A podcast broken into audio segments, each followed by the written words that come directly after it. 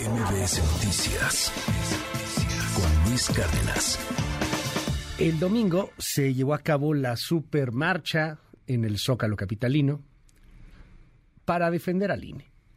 Y, y, al final de cuentas es una marcha anti-López Obradorista. Y además de la Ciudad de México, estuvo la marcha en varios estados de la República y estuvo en varios países también.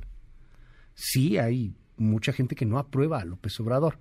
López Obrador es un presidente que divide mucho, que polariza mucho. Y que polariza al grado de que hay gente que lo, lo adora, que lo aprueba, a, grados a veces casi religiosos, y hay gente que también lo, lo detesta, lo aborrece, lo critica, lo rechaza, a grados también cuasi religiosos. Hoy, cuando vemos los números, nos damos cuenta de un promedio nacional. 60% de la gente en promedio más o menos aprueba al presidente López Obrador.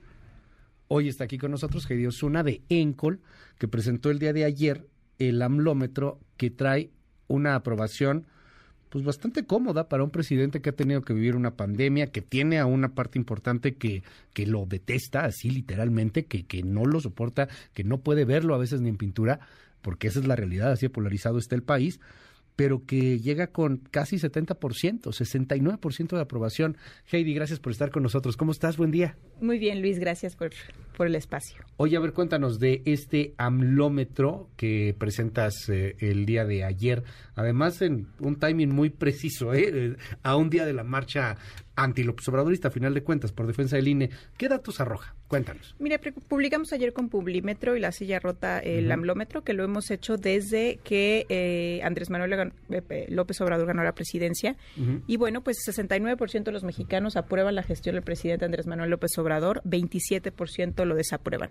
Si vemos como el histórico, que lo tenemos desde octubre de 2018 y lo hacemos cada tres meses, uh -huh. eh, este le titulamos a tres años de la pandemia porque sí vimos que fue... Eh, pues es un, un, algo que va a marcar su administración y que marcó la administración del presidente. Eh, si, si, nos vamos exactamente hace un año, en febrero de 2022, el presidente tenía 54% de aprobación frente a 43% de desaprobación. Digamos que la pandemia tenía efectos importantes en la aprobación del presidente. Que fue cuando peor le fue casi casi, ¿no? Que es de los, de los puntos más bajos que ha tenido uh -huh. el presidente. Eh, pero bueno, si nos vamos exactamente dos años antes, febrero de 2021, uh -huh. pues tenía unos números muy similares, ¿no? 69% de aprobación, 24% de aprobación. Okay. Y bueno, primer caso de COVID tenía 67 frente a 25. Vemos que es una aprobación muy estable y cuando, y cuando ves esta gráfica histórica uh -huh. de la aprobación, eh, lo que podemos decir es que cuando el presidente cae se recupera muy rápido. Sí. Muy rápido. Entonces se estabiliza, tiene números bastante estables. Hemos tenido picos, ¿no? Como en febrero uh -huh. de 2019, que fueron los a los 100 días del presidente. Sí, bueno, era que tuvo la luna de miel. 85 de aprobación sí, frente de a 12% de desaprobación. A ver, habrá quien diga de pronto, es que lo están midiendo súper alto, pero en honor a la justicia, y pues hay que ver que ustedes también lo han medido súper bajo. O sea, vámonos a mayo 2020. O sea, tú lo tuviste en 44%, que también era de las más bajas que se medía en ese momento. 44% de aprobación, es el 55%. piso que ha tenido. Sí. Uh -huh. eh, pero estábamos justo en plena pandemia, ¿no? Sí. Todos encerrados, sin saber qué, qué, iba a pasar, sin vacunas en uh -huh. esos momentos y con mucha incertidumbre. Es una gráfica muy interesante, a ver si podemos postear esta gráfica en particular en nuestras redes sociales, porque sí vemos el histórico desde que inició pues un poquito antes de que iniciara, lo, lo, empiezas a medir en octubre de 2018, o sea, dos meses antes de que tomara eh, posesión, y cómo, pues sí, se mantiene esta constante que nos, que nos mencionas, y esta caída que, digamos, los peores meses fueron mayo, julio, quizá un poquito agosto 2020, ¿no? Este, la, la caída, pero de ahí se, se mantiene. ¿Qué más preguntaron, Heidi?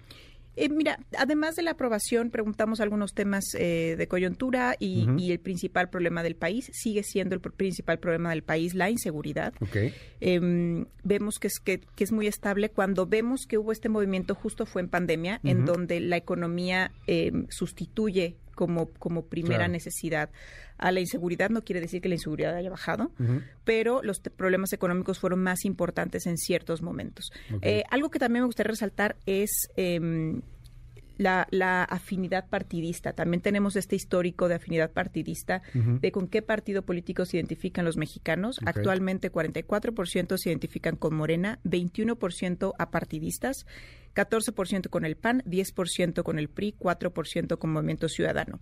¿Qué vemos? Eh, un partido político del presidente muy fuerte, ¿no? Eh, que es el partido que tiene mayor afinidad partidista. Okay. Eh, 21% de los ciudadanos que no se identifican con ningún partido político, pero lo que vemos es que la oposición pues em, no gana casi nada de estos de los apartidistas. Seguimos viendo una oposición que no le quita nada a Morena, ¿no? Sabemos un, un voto duro de Morena bastante fuerte y muy contrario a la oposición. Entonces, ¿qué es lo que qué, qué, qué podemos interpretar de esto?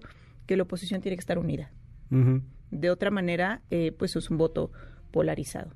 Sí, y, que es, es bien, te lo, te lo pregunto, pero es, bien complejo el asunto. Este, pues que la gente que no está a favor de López Obrador, el anti-López Obradorismo, sigue en mediciones siendo menor que el López Obradorismo o quien aprueba al presidente. A lo mejor no esta parte cuasi religiosa, divina que, que, llegan a tener con López Obrador, porque de verdad puede llegar a ser una adoración como lo vimos en su marcha a finales de noviembre del año pasado. Pero quien lo aprueba, quien está cómodo, quien está bien con él, ya sea o porque recibe programas sociales o porque considera que es un buen eh, presidente o por lo que usted quiera, es más que la gente que está en contra de él. Sí, y lo hemos visto durante toda la administración. Y también vamos, por ejemplo, por los cortes de edad. De 65 años y más, 94% aprueban al presidente. Vemos que, la aprobación más alta del presidente está en las puntas, en de, 18 a 24 años, 76%, y de 65 años y más, con 94%. También los hombres aprueban al presidente en mayor medida que las mujeres. A mí me gusta hacer mucho este histórico de la aprobación del presidente y la diferencia que existe entre la aprobación que le dan los hombres y la aprobación que le dan las mujeres. Porque prácticamente somos eh, mitad y mitad. 72% aprueban los hombres, 67% aprueban las mujeres en este momento. Oye, a ver, en la marcha de ayer, del domingo, me hacían un comentario y creo que es bien puntual. Me dicen, casi no vi jóvenes casi no había chavos, chavos jóvenes de 18 a 30 años. Y veo tu encuesta, veo este estudio de opinión de aprobación, y entre 18 a 24 años, la gente, los chavos aprueban al observador. Los chavos aprueban a López Obrador. Em, a ver, los chavos normalmente son los que toman las calles, pero ahorita el efecto en contra de Andrés Manuel López Obrador no es los jóvenes. Es de cuarentones para arriba. Es de millennials. Sí, no de millennials viejos. de, sí, de late sí, millennials. Qué triste decir que ya somos millennials, ¿verdad? Este, pero sí, somos millennials ya. Old millennials o late millennials, sí. Pero bueno, sí vemos que está en las puntas, ¿no? Y también la constante que, te digo de los hombres y las mujeres. Sí hay diferencias entre la aprobación de los hombres y las mujeres. Si nos vamos al histórico, en 2018, 81% de los hombres aprobaban al presidente, 71% de las mujeres. Actualmente, 72% de los hombres frente a 67% de las mujeres.